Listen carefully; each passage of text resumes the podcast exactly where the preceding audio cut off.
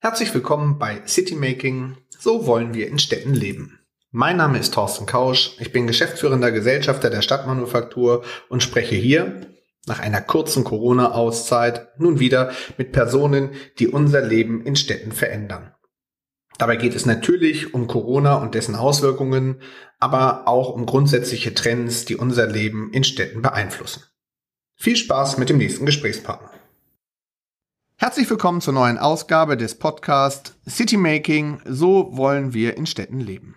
Mir sitzt heute Uwe Seidel als Gesprächspartner gegenüber. Er ist geschäftsführender Gesellschafter der Dr. Lademann und Partner GmbH, die sich seit über 30 Jahren mit der Entwicklung von Städten befasst. Sie analysiert, bewertet und gibt richtungsweisende Empfehlungen. Schön, dass du dir die Zeit nimmst. Ja, vielen Dank, äh, Thorsten, dass ich äh, an dem Podcast äh, teilnehmen äh, kann. Bin schon gespannt äh, auf deine Fragen. Ja, dann steigen wir doch mal gleich ein.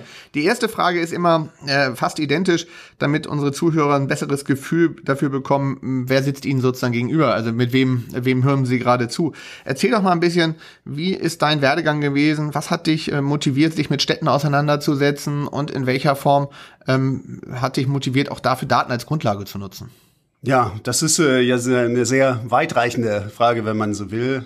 Äh, vielleicht zur Vorstellung, ich bin 51, äh, Vater zweier Söhne und ähm, ja, Unternehmer aus Leidenschaft, äh, wenn man so will, der nicht familienangehörige Nachfolger des äh, Firmengründers oder der Gründer äh, des Gründer-Ehepaars, mhm. wenn man so will, die das Unternehmen vor 34 Jahren gegründet äh, haben.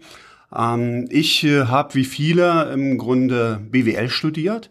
Und so ein BWL-Studium ist ja auch so ein Sondierungs, eine Sondierungsphase, wenn man so will. Und auch während des Studiums, ähm, insbesondere äh, am äh, Lehrstuhl von, von Armin Töpfer, der immer auch in die Unternehmen hinaus äh, geschaut hat. Wir hatten ganz viele ähm, Möglichkeiten quasi mit äh, der Bahn AG, mit Heidel äh, Druck äh, und äh, mit äh, Omega, dem, dem Uhrenhersteller, Projekte einfach äh, zu machen, fand ich es spannend, auch in Handelsthemen erstmal reinzukommen. Äh, einer der ähm, quasi Professoren damals war auch der Professor Dichte. Mhm Viele kennen ihn mhm. von diesem Buch, Vom Namen Schlag, genau. Dichtel-Hörsten, mhm. äh, sprich äh, NDH, dieser, das D darin, äh, Dichtel war einer derjenigen, die im Grunde nach der Wende an die äh, TU Dresden gekommen waren. Ich hatte ja die Chance im Grunde mit der Wende das Studium zu beginnen. Und dort äh, ist quasi äh, ein, ein großer Teil des Lehrkörpers äh, der Uni Mannheim nach Dresden gekommen. Es gab keinen quasi ostdeutschen äh, Dozenten mehr. Und das war eine Riesenchance äh, damals. Und Handel äh, war ein Thema, was mich äh, fortan äh, fasziniert hat. Und äh, ich hatte dann auch das Thema Beratung für mich entdeckt. Warte mal ganz ja. kurz, aber noch einmal dazwischen, damit ja. ich nur richtig einordne. Du warst an der Technischen Universität, wenn ich das ja, richtig aber in heute ist es im Grunde, ja, Heute ist es im Grunde eine, eine Volluniversität. Okay.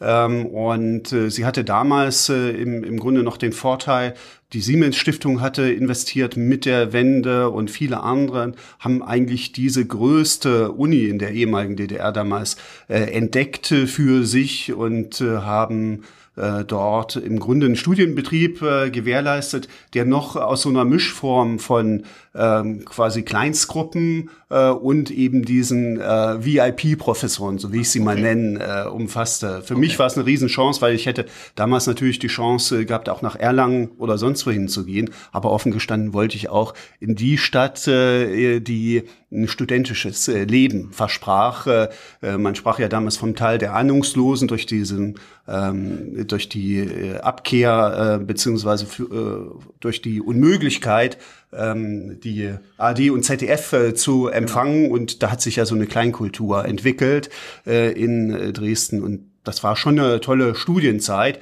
Das liegt nun äh, auch 30 Jahre zurück. Und ähm, was ich noch sagen wollte, die Beratung war das, was mich damals äh, fasziniert hat, nämlich Äh, wir hatten schon auch während des Studiums so eine kleine Gruppe gegründet, Drehma, und wir haben, sind wirklich rausgegangen in die Unternehmen, haben uns da mittelständische Unternehmen rausgesucht und haben nach deren Bedarfen einfach äh, geschaut und haben kleine Projekte als Studenten mhm. äh, dann äh, umgesetzt. Und da kamen Praktika und äh, ein Engagement bei der äh, Deutschen Gesellschaft für Mittelstandsberatung mhm. und so weiter, bevor ich dann nach Ham Hamburg ging. Lass uns noch mal ein bisschen gucken, weil das ist ja im Endeffekt auch das, was du heute schon machst. Insofern hast du ja sehr gut beschrieben, warum, woher deine äh, Begeisterung auch für das Thema kam. Was hat dich an diesem Thema Handel so fasziniert? Was ist sozusagen der Teil, ähm, neben dem Thema Beratung hattest du gesagt, aber der, der Handel, ähm, das ist ja auch jetzt euer ganz starker Fokus, der Nukleus, ähm, sozusagen die Handelsströme, die Handelsentwicklung in Zentren zu begutachten, ähm, Quartiere dahingehend auch zu bewerten, Immobilien dahingehend zu, äh, anzuschauen. Ähm, was ist sozusagen dieses, diese Komponente Handel? Warum? Ist das die Begegnung von Menschen? Ist der Austausch von Waren? Was ist es, was dich an der Stelle so fasziniert? Ja, so könnte man es hinterher vielleicht hineininterpretieren. Aber Strategie, eigentlich Strategie ergibt sich ja immer erst von hinten heraus. Das sagen ja die aber, Experten. Aber äh, faktisch äh, war es eigentlich so, dass es äh, Mitte 1990 und mit meinem Studienabschluss dann 95 natürlich eine enorme Dynamik gab mhm.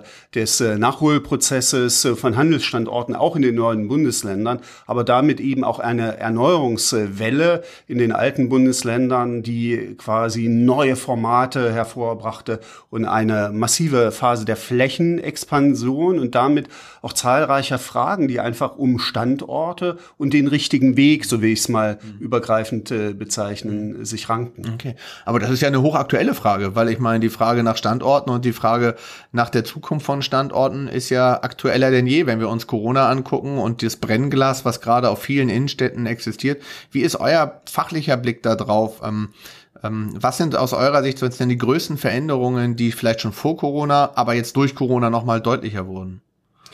Ja, jetzt äh, könnte man sagen, äh, so wie man damals im Zuge der Wiedervereinigung im Handel Gas gegeben hat, tritt man jetzt auf die Bremse. Das sehen wir eher nicht. Wir sehen äh, eine Umwertung äh, von Standorten, die äh, letztendlich auch vor Corona, wie du schon äh, sagst, eigentlich absehbar war.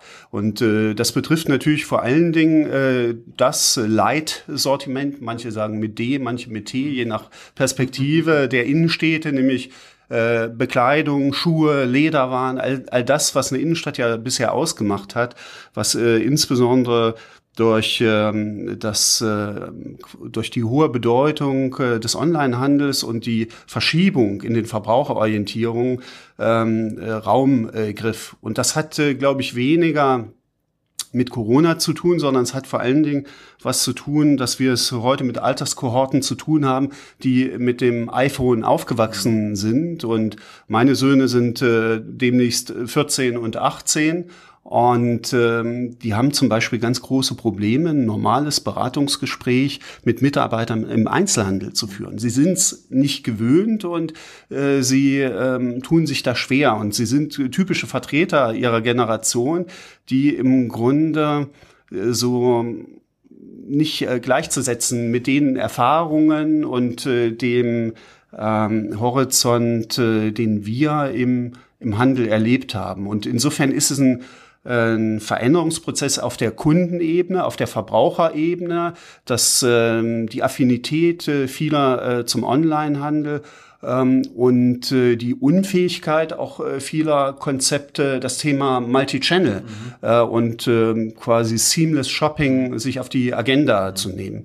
Lass uns da noch mal ein bisschen ja. reingucken, weil ich, das ist ja im Endeffekt auch ganz häufig so in vielerlei Städten, ähm, ist ja der Einzelhandel das prägende Element. Du hast es gerade genannt, verschiedene Shopping-Angebote, äh, verschiedene Einzelhandelsangebote, häufig noch mit individuellen Shops. Je kleiner die Stadt, umso eher sozusagen sind es noch Einzelhandelsgeschäfte tatsächlich und weniger weniger äh, die großen Ketten, die da präsent sind. Ähm, welche Konsequenz hat das jetzt? Also wenn jetzt man sich anguckt, ähm, das Brennglas der, der Veränderung ist mit oder ohne Corona, ist ja egal, aber ähm, ist, ist das ein Thema, wo, wo lange Zeit geschlafen wurde aus eurer Sicht, was die Veränderungen anbetraf und das nicht wahrgenommen wurde? Weil ich meine, dass die Umsätze in Innenstädten zurückgegangen sind, das ist ja kein wirklich neues Thema gewesen.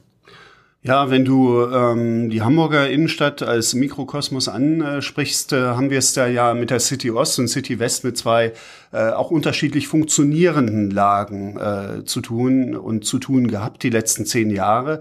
Äh, während die City äh, West äh, im Grunde auch äh, vor allen Dingen ent entlang äh, des neuen Walls von den Flagship-Stores der internationalen Marken und äh, der Luxusmarken gelebt hat und damit quasi die äh, Läden ja im Grunde über den Marketing-Etat der ähm, Direct-to-Consumer-Brands gelebt haben ähm, kam es ja in der City Ost immer darauf an, den richtigen Umsatz zu machen und da die Mietkostentragfähigkeit äh, auch zu gewährleisten. Und äh, insofern haben diese beiden Stadtbereiche unterschiedlich ähm, funktioniert. Aber das ist doch in jeder Stadt so. Das ist sozusagen innerhalb von Innenstädten unterschiedliche Systeme. Sicherlich. Sind, aber ich meine nur diese, diese, der Laden als Marketing-Element.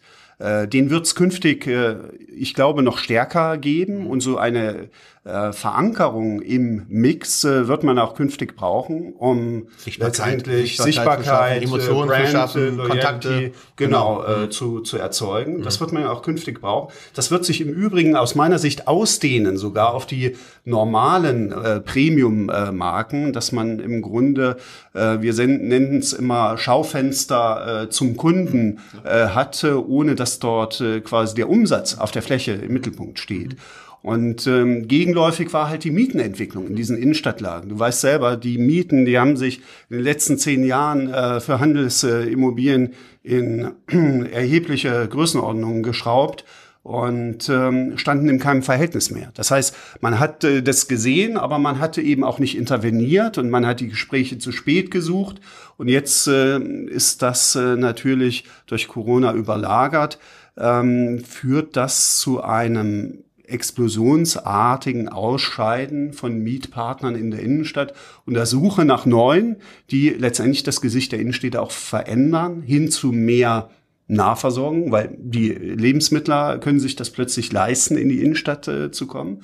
Aber es ist auch eine Riesenchance für diejenigen, die sich die Innenstadt bisher nie leisten konnten, wenn eine Normalisierung des Mietenniveaus auch in diesen Innenstadt 1a und 1b-Lagen eintritt. Aber da würde ich gerne noch mal nachhaken, weil wenn diese Normalisierung, von der du sprichst, das würde ja bedeuten im selben Atemzug, dass aber vor allen Dingen die Immobilieninhaber sich dessen bewusst sind und auch von ihren teilweise ja doch sehr hohen Mietforderungen auch Abstand nehmen und andere Kalkulationsmodelle wählen. Ist denn das erstens überhaupt möglich, weil ja doch eine andere Durchmischung auch andere Erträge automatisch nach sich zieht? Also wenn ich sozusagen daran denke, das mit Wohnen zu durchmischen und Büroflächen dafür aufzugeben, habe ich schon mal eine ganz andere kalkulatorische Grundlage, die ja teilweise vielleicht, je nachdem, welche Art von, von finanziellem Background dahinter steckt, vielleicht auch mal eine Gesamtfinanzierung in Frage stellen lässt. Und das hat ja dann wiederum zur Konsequenz, führt es nicht dazu, dass auch vielleicht Premium-Flächen auf einmal auf den Markt gespült werden, weil sich die Immobilieninhaber äh, diese Flächen gar nicht mehr leisten können?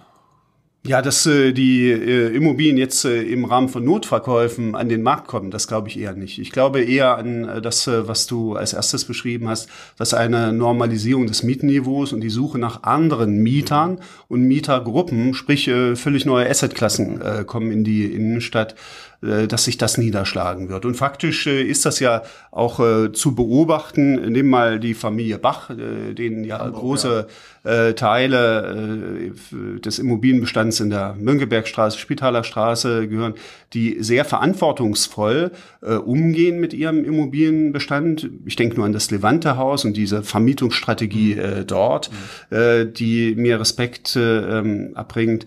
Und ähm, die denken äh, ganz klar, das weiß ich auch äh, aus äh, Gesprächen über Möglichkeiten nach, nicht nur Wohnen, sondern auch äh, Seniorenwohnen, Altenwohnen, aber auch ähm, quasi einen, einen Premium ähm, Anspruch in anderen Assetklassen unterzubringen und dafür auch Geld zu investieren. Das Thema Wohnen ist weiterhin schwierig, weil solche Möglichkeiten gab es ja im Grunde nur, wenn du so willst, auf den Dächern. Und das ist äh, von den ähm, quasi Rahmenbedingungen schwierig, weil du brauchst natürlich eine separate Erschließung und du musst äh, allen anderen Anforderungen äh, auch gerecht werden. Und insofern äh, müsste man die wahrscheinlich zu Konditionen verkaufen und vermieten, äh, die nicht am Markt äh, realisierbar sind. Aber ja, es werden äh, neue Mieter, andere Mieter kommen im Handel, aber es wird vor allen Dingen eine Öffnung in Richtung anderer Assetklassen äh, geben. Das ist heute schon zu beobachten. Da würde ich gerne noch mal auch einsteigen. Also es gibt ja, wenn man sich jetzt, äh, du hast das ja gerade skizziert, du erwartest, dass diese Art von Flagship Stores, also der unmittelbare Kontakt mit der Marke ähm, an sich weiter zunehmen wird. Das waren ja bisher sozusagen die Premium-Marken, äh, die sich das äh, in Anführungsstrichen geleistet haben. Das wird sich jetzt wahrscheinlich dann ver äh, verändern. Ist das eine Chance auch für kleinere Standorte, also für kleinere Städte, City-Lagen sozusagen, sich darauf zu fokussieren und einen spannenden Mix an der Stelle äh, zu entwickeln? Das wäre die eine Frage. Und die zweite Frage, die ich, du hast auch Multi-Channel angesprochen, hm. ähm, Stichwort on, Online, Offline ähm, da erleben wir ja auch, dass Amazon und andere ähm, tatsächlich, Zalando, äh, einzelne Shops auch tatsächlich vor Ort sucht, um halt auch dort diese Kaufexperience ähm, zu gewährleisten. Bei, bei Amazon eher in Richtung Distribution gehend, ähm, aber auch da in Premiumlagen zu gehen, um den letzten Meile sozusagen zu optimieren. Ähm, wie schätzt du das ein? Also was, was ist sozusagen auch für kleinere Standorte oder für ähm, Subzentren äh, die Chance, sich da zu profilieren? Welche Entwicklung gibt es da? Das sind ja mindestens drei Fragen. Ja, ich bin dafür in, bekannt, dass ich mehrere Fragen in einen. Dann fangen wir mit der ersten an. Fangen ja. wir mit, mit, der ersten an und die ja. ähm, ging um die Fragestellung, wie sich tatsächlich ähm, das Thema ähm, der Flagship Stores verändert. Ja, ich äh, glaube, dass äh, in der Tat äh, dieses äh, Schaufenster zur Marke, Schaufenster, ähm, um Marken äh, bekannter zu machen und äh, letztendlich den Store nicht als Abverkaufskanal zu verstehen, sondern als Markentempel, ähm, dass das einfach zunehmen wird. Und es wird für Marken auch attraktiver, die sich bisher solche Lagen eben nicht leisten mhm. konnten, aber die das einfach brauchen, um ihre Bekanntheit zu steigern und auch unabhängiger zu werden von äh, Multilabel-Vertriebskonzepten, wo sie neben vielen anderen eben gelistet äh, sind, um die Begehrlichkeit letztendlich aufrechtzuerhalten. Das ist letztlich vor allen Dingen eine Strategie für die Big Seven äh, Städte in Deutschland und vielleicht eine ganze Reihe von größeren Oberzentren, aber es ist keine Lösung für die Mittelzentren. Und äh, insofern, darauf werden wir sicherlich noch mal kommen. Was ist jetzt eigentlich mit Städten wie Bad Oldesloe und Pinneberg und äh, Neumünster und wie Neumünster, ja. ja, Neumünster, da bin ich äh, doch äh, verhalten positiv äh, gestimmt. Die haben da ja einen anderen Weg äh, gewählt, aber ähm, es ist, äh, um es äh, abzukürzen, diese Schaufenster zur Marke, ähm, Direct-to-Consumer-Konzepte sind vor allen Dingen Konzepte für Großstädte. Und äh, da ist Stefan äh, Schambach äh, ja sehr intensiv unterwegs mit äh, New Store, mhm. Ähm, einer quasi App-gestützten Lösung, die auch für den Mittelstand interessant ist, wo er im, im Grunde online mit dem Store verknüpft und äh, letztendlich für überschaubares Geld Lösungen parat hält, die quasi diese Verknüpfung möglich machen und dem Store äh, letztendlich in der Fußgängerzone auch eine Zukunft äh, geben an, an der Stelle. Ich hoffe, ich hoffe, er hört zu und weiß, dass du das sozusagen als Produktplacement jetzt äh, entsprechend Ja, ich krieg, äh, krieg null, Honoration null, dafür, null Provi Provision. äh, äh, ich äh, beobachte seine Entwicklung natürlich äh, seit vielen ja, Jahren. Ein spannendes hab, Entwicklungskonzept, hab, muss man ja zugeben. Hab, äh, großen Respekt äh, vor dem, ja. was er geleistet äh, hat. Und äh, insofern, das ist das eine Thema. Connected Retail, hast du angesprochen, von Zalando, ist äh, etwas, was wir ursprünglich äh, relativ skeptisch äh, gesehen hatten, aber wo wir heute erkennen, ja, das macht für viele Sinn, die im Grunde sich äh, eine eigene Struktur, die das äh, ermöglichen würde, auf, aus eigener Kraft äh, nicht äh, äh, schaffen. Und insofern Connected Retail und jetzt auch diese Kooperation von Unibail Rodamco Westfield äh, mit äh, Zalando in dieser Weise äh, spricht äh, dafür, dass äh, das ein interessanter Weg mhm. ist das Thema Seamless Shopping hinzubekommen. Ich habe ja 2015 ein Buch äh, veröffentlicht, Innovation im Einzelhandel, Seamless Shopping erfolgreich umsetzen, wo es genau um diese Konzepte ging. Äh, fünf Jahre ist das her und ähm, da hat sich viel getan. Und wir sind da auch mit Beratungsprojekten äh, insbesondere unterwegs, wenn es auf der äh, Ebene der Immobilie darum geht, welche Anforderungen man dort umsetzen muss, um quasi den Mietpartnern auch die äh, technische Infrastruktur zur Verfügung zu stellen und das Zusammenspiel zu ermöglichen, um am Ende äh, erfolgreich äh, zu sein. Lass mich da mal einhaken, ja. weil du gerade das schöne Beispiel äh, Zusammenspiel genannt hast.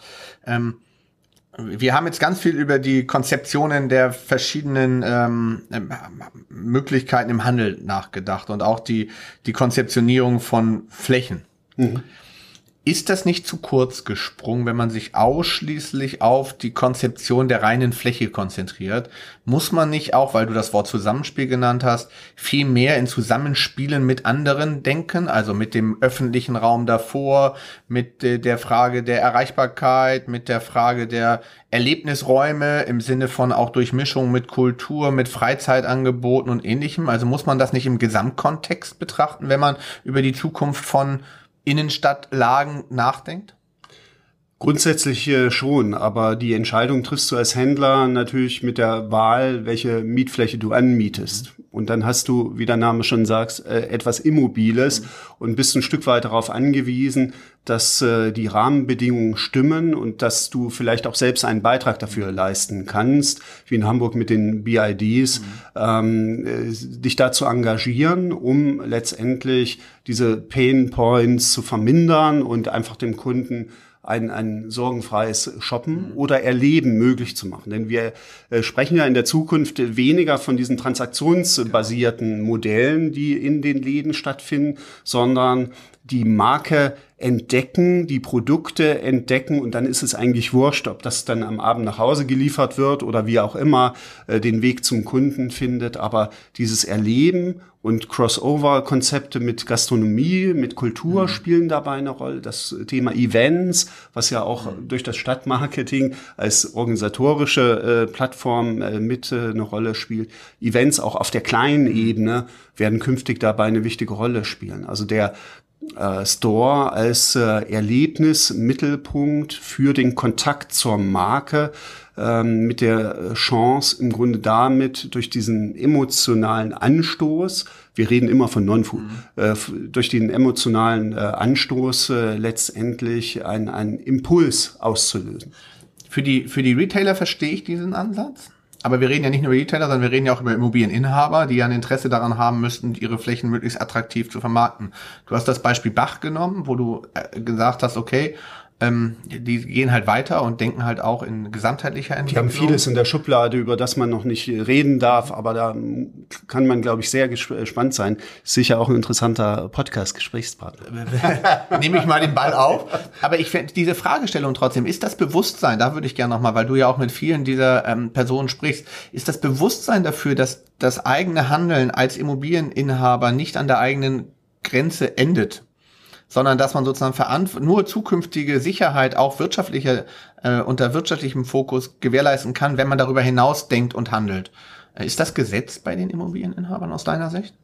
Nein, das äh, ist nicht gesetzt, äh, weil wir ja unterschiedliche Fallkonstellationen haben. Es gibt diese privaten Eigentümer. Der eine sitzt äh, noch in Hamburg, wenn er eine Hamburger Immobilie hatte. Die meisten sitzen dann irgendwo äh, auf Mallorca oder in, auf Sylt, genau, oder auf den äh, inzwischen im Trend äh, äh, stehenden dänischen äh, Inseln.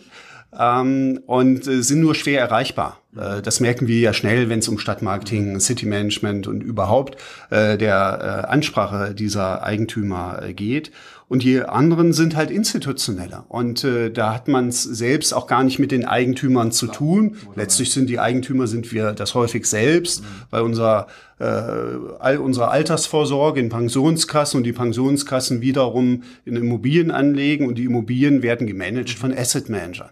Das sind heute auch typischerweise unsere Auftraggeber, Asset Manager, die äh, letztendlich Einzelhandelsimmobilien oder gemischt genutzte Immobilien weiterentwickeln. Und diese Weiterentwicklung die ähm, passiert streng genommen nach ökonomischen Parametern, nicht nach Wohlfühlparametern, mhm.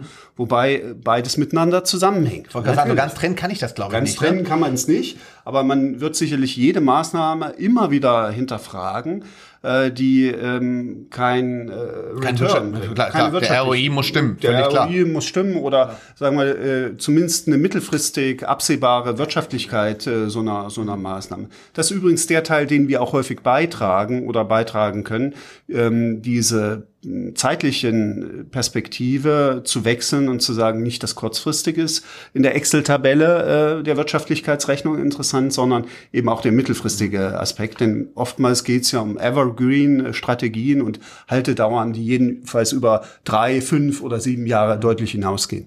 Was wir dabei gerade ganz interessanterweise erleben, ist ähm, eine Situation, dass es gerade aber trotzdem so eine Art Meinungs Wechsel stattfindet oder beziehungsweise eine Offenheit. Diese Asset Manager unter anderem, ähm, aber auch viele Projektentwickler kommen mehr von der Perspektive, erstmal überhaupt guten Content zu generieren. Also tatsächlich eine äh, ne, ne Idee dafür zu entwickeln und ein Management auch tatsächlich dahinter zu legen, die so eine Art Kuratorenfunktion hat, um über die verschiedenen Themen, die halt nicht nur in einer Immobilie hängen, logischerweise, sondern in dem Zusammenspiel mit mehreren Immobilien hängen, äh, an einem Ort allerdings ähm, tatsächlich zu einer Wertsteigerung beitragen oder mindestens zu einem Werterhalt. Und ähm, das finde ich ganz spannend, weil dieses rein, deshalb auch da zählt der Werterhalt natürlich im, im Zentrum, aber natürlich ist es einfacher bei einem gut gemanagten Haus mit einem gut gemanagten Areal ähm, auch bessere äh, Mieten zu erzielen und mit ähm, einem guten Mix auch Attraktivität zu generieren, als wenn ich ähm, mit Verlaub äh, lediglich ähm, auf den Quadratmeterpreis schaue auf den kurzfristigen Effekt. Da ist ja die langfristige Perspektive eher das interessante Thema. Das nehmen wir gerade wahr, wo sich der Markt auch hinentwickelt.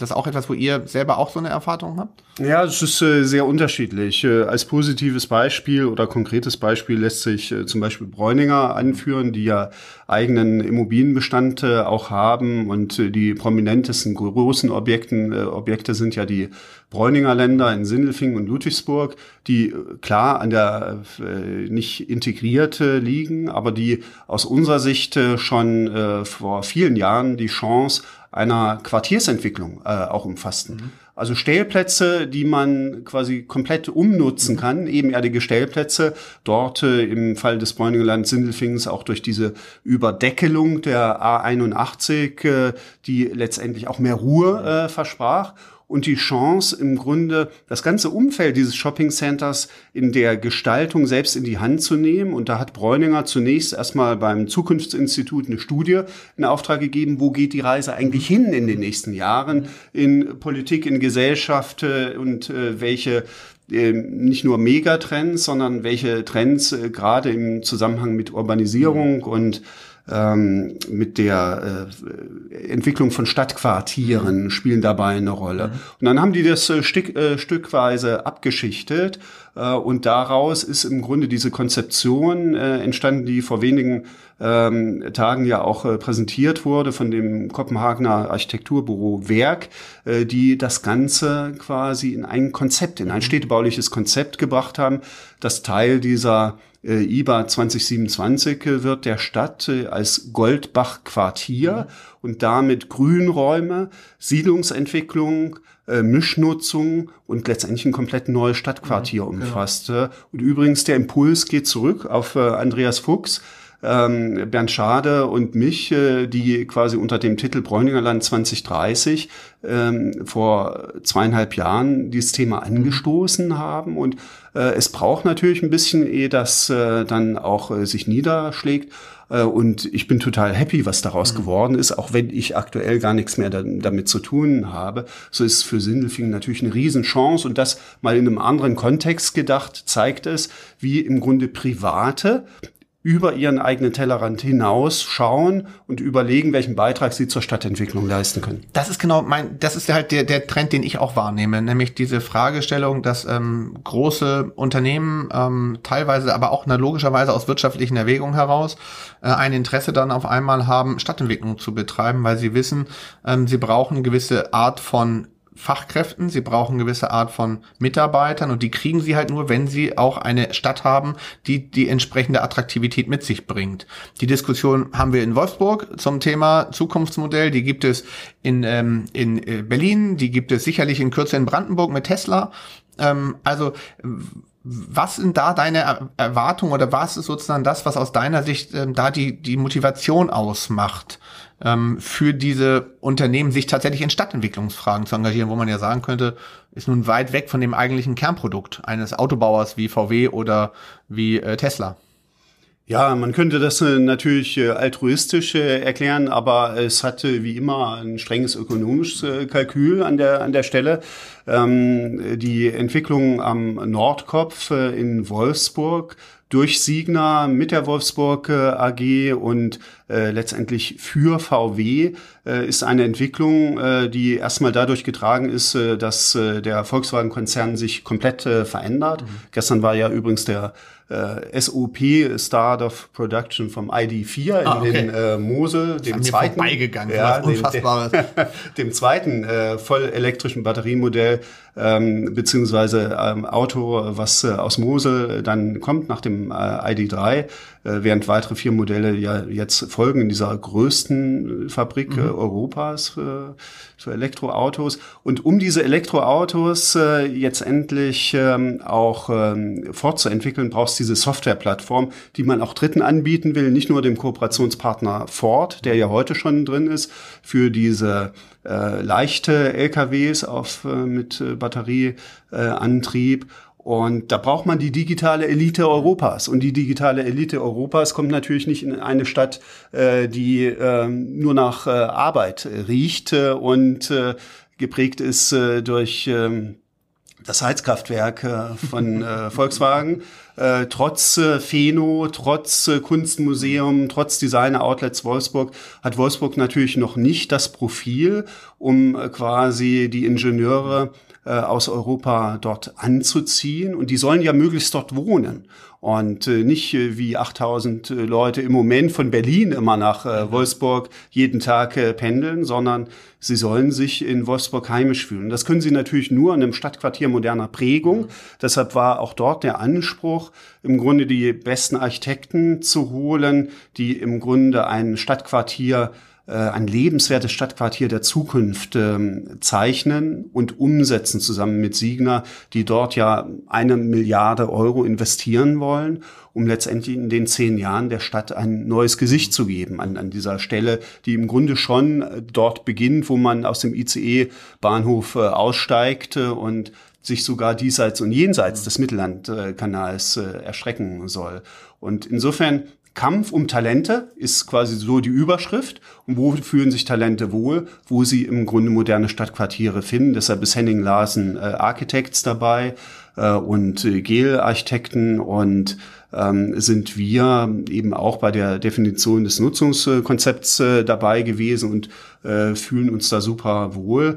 Jetzt ähm, geht aber gleichwohl, um zum Anfang zurückzukommen, darum, äh, Volkswagen die Flächen und das Surrounding zu geben, das ihnen erlaubt, quasi die digitale Elite Europas dort im Kampf der Talente gegen äh, andere Konzerne dort nach Wolfsburg zu bringen. Unterm Strich ist das aber ja ein klassisches Thema auch für Stadtmarketing, weil Stadtmarketing macht nichts anderes, als sich mit der Wettbewerbssituation der Stadt im Kontext der Wettbewerbe um Talente zu positionieren, weil der Wettbewerb, der globale Wettbewerb geht um Talente. Um jede Stadt kümmert sich um Talente, egal ob sie jetzt für die einzelnen Großunternehmen, wie im Beispiel äh, Wolfsburg für VW, ähm, aber äh, jedes, jede Stadt braucht gut qualifizierte Mitarbeiter, die sozusagen dann auch den Unternehmen, genau wie du beschreibst, die Möglichkeit geben, sich dort niederzulassen und die richtigen ähm, Fachkräfte auch zu finden. Ähm, wie ist es in, an dieser Schnittstelle ähm, das Thema Stadt und Stadtentwicklung mit dem Stadtmarketing verknüpft? Ja, Stadtmarketing äh, ist äh, aus unserer Sicht äh, natürlich ein Begriff, der sich auch im Wandel befindet, nach meinem persönlichen äh, empfinden. Jeder versteht da auch immer wieder was anderes äh, darunter. Deshalb sind uns als Unternehmen natürlich solche Organisationen wie das City Management oder der Trägerverbund und so weiter sind griffigere äh, Modelle, weil sie im Grunde eine klare Aufgabe haben und klare Personen dahinter stehen und im besten Fall äh, auch äh, einen Track Record aufzuweisen haben. Wir haben ja übrigens vor 20 Jahren immer mal wieder auch äh, flächendeckend in Deutschland äh, alle Innenstädte, äh, alle, alle Oberzentren befragt. Habt ihr ein ähm, äh, Stadtmarketing oder City Management? Gibt es da eine Person, die verantwortlich ist? Was sind eure Ziele und was ist euer Programm für dieses Jahr und äh, wie, wie erfolgreich mhm. seid ihr damit? Und ähm, während ein Großteil der Städte sagte, ja, also Stadtmarketing spielt bei uns irgendwie eine Rolle, das ist bei dem und dem aufgehängt, aber wir haben da keine Person. Gab es äh, dann andere, äh, die gesagt haben, ja, wir haben auch einen City Manager. Und als man dann gefragt hat, naja, aber was hat der denn für ein Programm?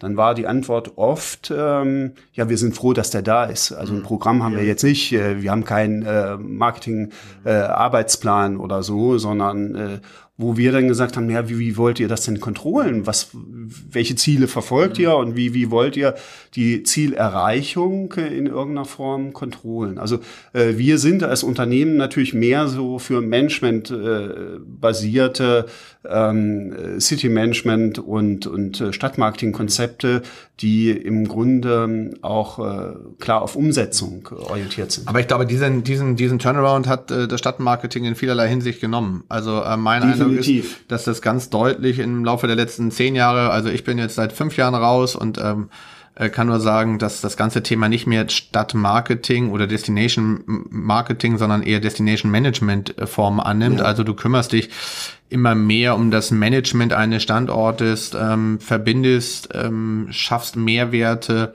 ähm, bist eher sozusagen im Hintergrund der Kurator, der die verschiedenen Identitäten der Städte zusammenbringt mit den dahinterliegenden Menschen ähm, und daraus dann Wertschöpfung zu generieren, weil darum muss es ja unterm Strich gehen. Ähm, dadurch, dass du äh, Personen zusammenführst, dass du an, an Lösungen mitarbeitest, dass du hilfst, Genehmigungen zu erzielen, alles Dinge, die unterm Strich Wertschöpfung für Einzelne und damit Wertschöpfung für die Gemeinschaft auch gewährleisten können. Und ähm, da ist, glaube ich, das Verständnis schon deutlich weiter entwickelt im Laufe der letzten Jahre. Und äh, deshalb denke ich immer für solche Projekte wie Wolfsburg, wie Berlin, ähm, wie Sindelfingen, wie was auch immer, ist an sich so ein strategisch aufgestelltes Stadtmarketing, was diese Rolle so versteht, ein exzellenter Partner tatsächlich, um solche Themen auch in der Stadt ähm, ähm, zu vernetzen und zu verankern, weil das ist der Unterschied zum, zur Verwaltung. Verwaltung hat häufig die Aufgabenstellung, sozusagen in den Tunneln zu agieren, was auch richtig ist. Stadtmarketing ist nach meinem Dafür, wenn es gut aufgestellt ist, die einzige Institution, die übergreifend die verschiedenen Themen der Stadt verbindet und ähm, damit auch in den meisten Fällen beim Stabsvorsitzenden, also beim Oberbürgermeister oder Bürgermeister angesiedelt ist und nicht in irgendeiner Art und Weise bei Nummer 23 im, in der Regierung oder in der äh, Stadtorganisation. Ja, du sprichst ein ganz wichtiges Thema äh, an. Wo ist das eigentlich organisatorisch verankert und welches ähm, äh, Erlösmodell steht auch dahinter. Erlösmodell deshalb, weil wir ja über viele Jahre gemeinsam erlebt haben, wie sich diese Stadtmarketing GmbHs immer stärker zu Eventmanagement-Agenturen entwickelt äh, hatten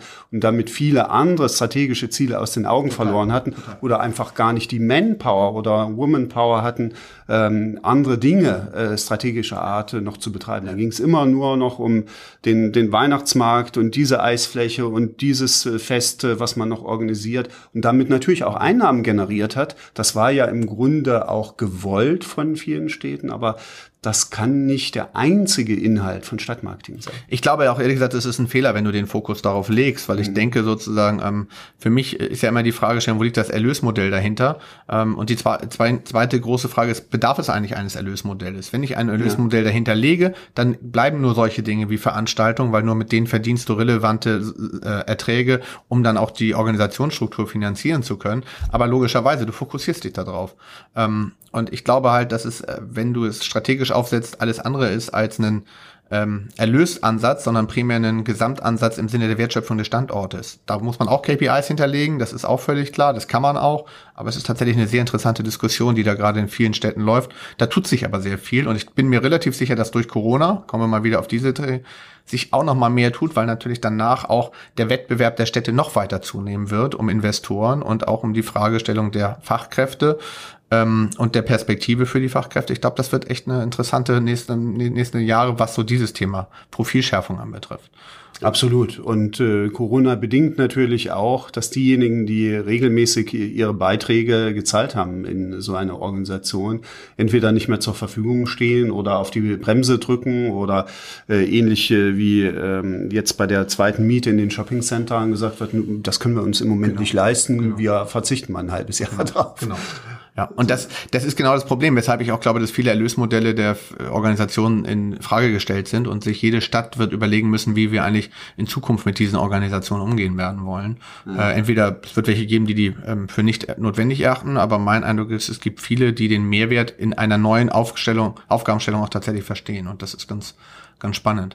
Ähm, aber darüber wollten wir an sich gar nicht reden. Es war nur ein kurzer Exkurs. Ja, ich muss ja auch ganz ehrlich sagen, äh, bei dem Thema Stadtmarketing äh, äh, fühle ich mich da nur halb wohl, weil ich äh, hatte dir ja auch gesagt, äh, wir sind vor allen Dingen in Projekten, in relativ ja. konkreten Projekten ja. zu Hause und wir haben uns, wenn man so will, aus diesem Stadtmarketing 1998, 99 eher verabschiedet, ähm, weil wir gesehen haben, dort waren andere Organisationen unterwegs, die auch, äh, ich sag mal, mit einer anderen Personalstruktur und äh, letztendlich mit anderen Konditionen äh, arbeiten, sprich äh, vor allen Dingen äh, die CIMA als einer unserer Wettbewerber.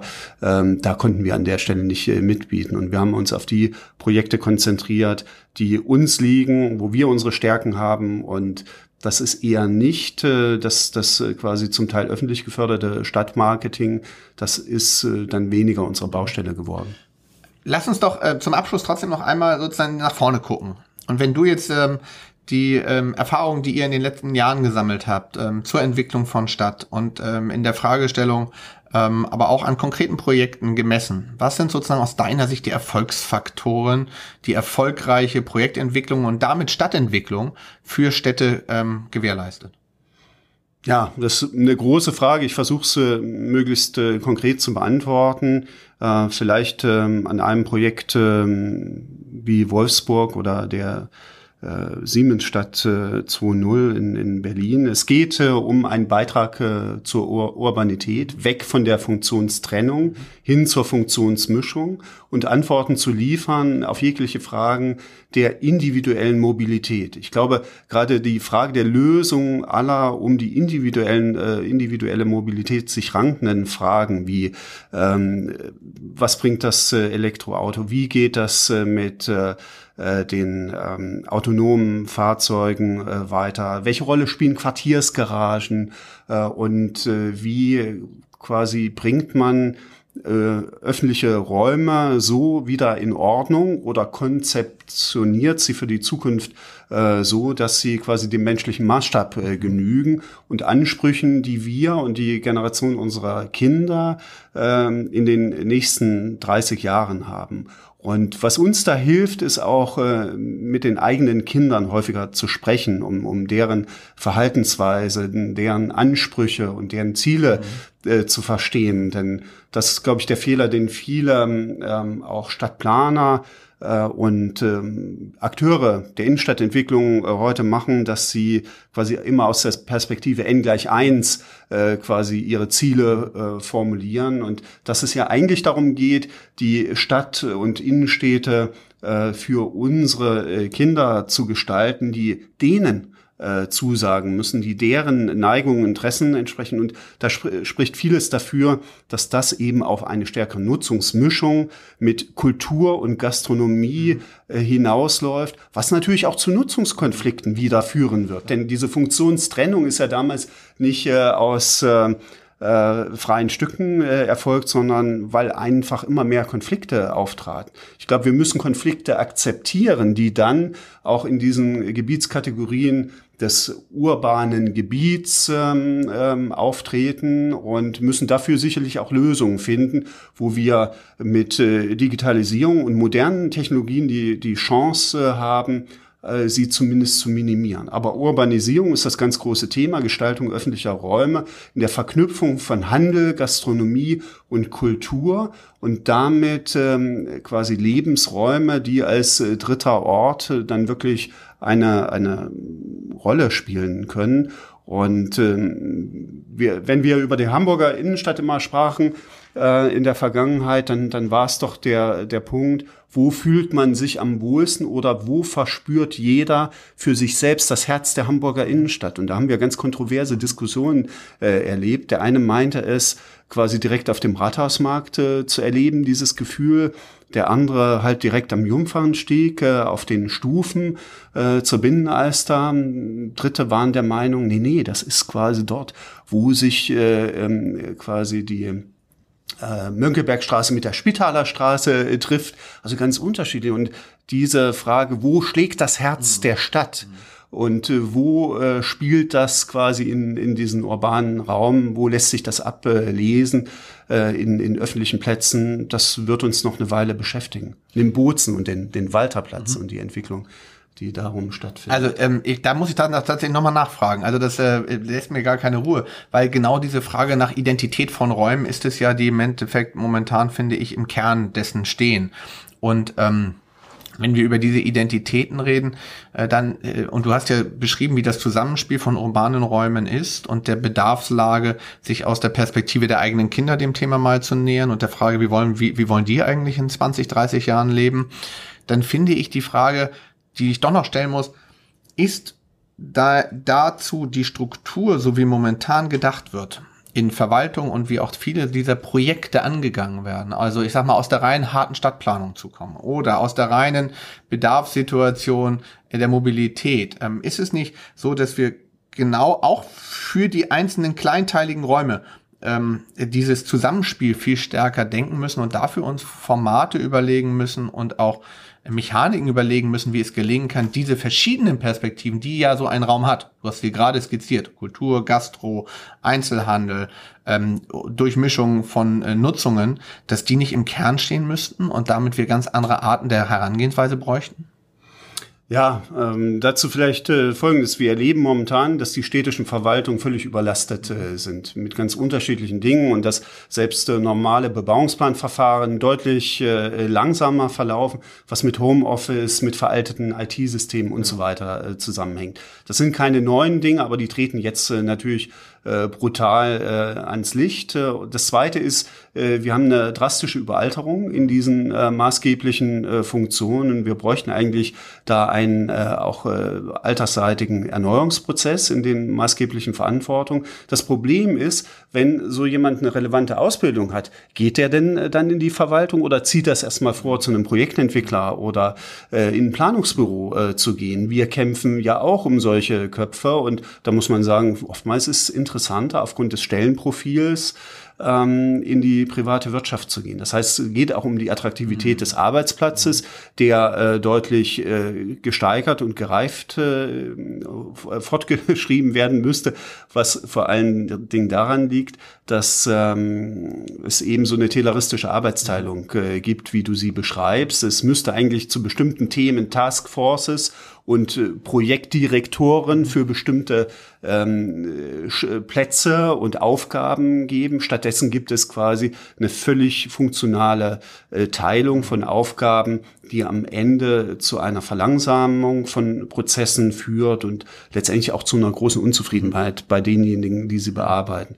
Und insofern würde ich auch plädieren hin zu mehr äh, äh, Gruppenarbeiten äh, an der Stelle und quasi mehrfach aufgeladenen oder angereicherten äh, Verantwortungspositionen, sowohl im Bereich Stadtplanung eben und äh, Wirtschaftsförderung. Da liegt eine Menge Arbeit äh, vor uns. Das finde ich eine sehr schöne, eine sehr schöne Motivation, sich mit der Frage zu beschäftigen, was machen wir also die nächsten Jahre. Wir haben, glaube ich, genug zu tun. Herzlichen Dank für deine Zeit. Hat sehr viel ja, Spaß ich danke gemacht. dir, Thorsten.